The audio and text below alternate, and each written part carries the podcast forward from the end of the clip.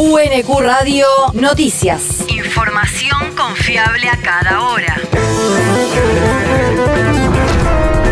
El clima. El Servicio Meteorológico Nacional indica que hoy se espera una máxima de 22 grados con cielo algo parcialmente nublado. El viento soplará del sudoeste durante toda la jornada. El país.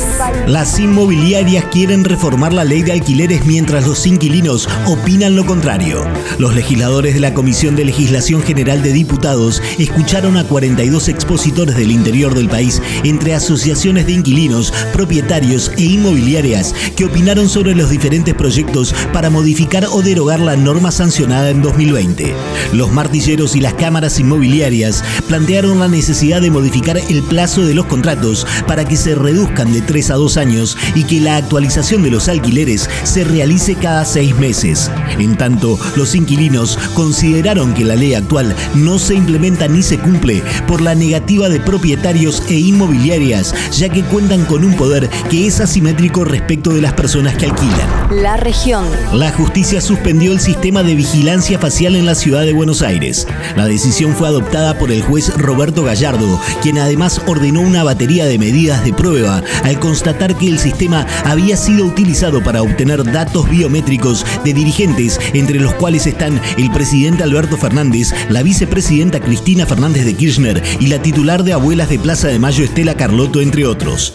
Las búsquedas, presuntamente irregulares, fueron reconstruidas a partir de la información aportada al expediente por el Registro Nacional de las Personas, que elaboró un informe del que surge que entre abril de 2019 y marzo de este año fueron migrados datos de más de 7 millones de personas, entre las cuales se encuentran dirigentes sociales, políticos y periodistas. El territorio. Aumento salarial de más del 48% para municipales quilmeños. En el marco de la negociación paritaria, la jefa comunal de Quilmes, Mayra Mendoza, anunció que se llegó a un acuerdo con los sindicatos para actualizar los salarios de los trabajadores municipales durante el año 2022.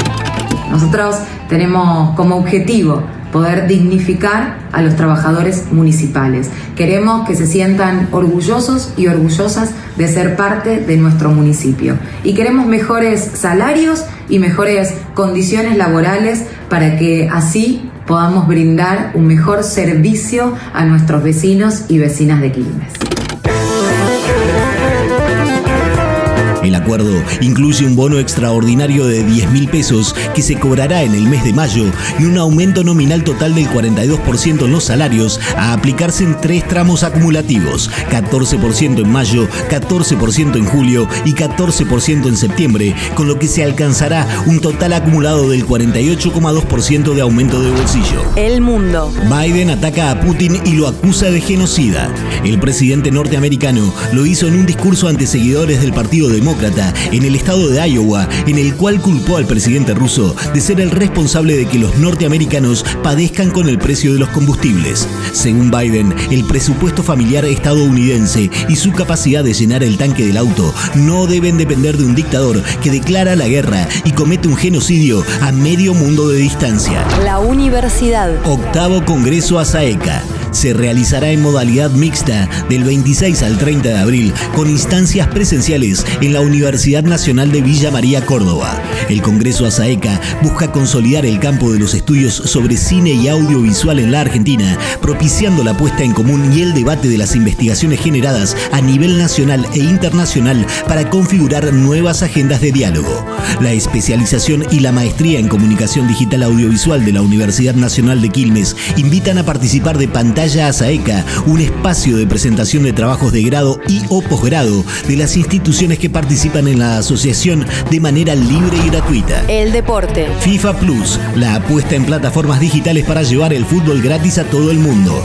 A partir de ayer, FIFA Plus ofrece partidos de fútbol en directo de cualquiera de sus países miembros, juegos interactivos, noticias, información sobre torneos y contenidos nunca vistos con historias sobre el fútbol masculino y femenino del mundo entero, entre otras cosas. La FIFA se posiciona así como la primera federación deportiva en ofrecer tal cantidad de experiencias y contenidos en streaming para los hinchas.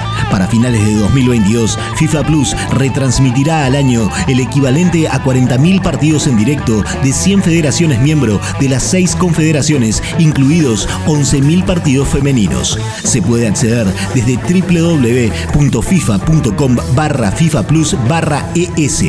UNQ Radio te mantiene informado. Información confiable a cada. UNQ Radio, la radio pública.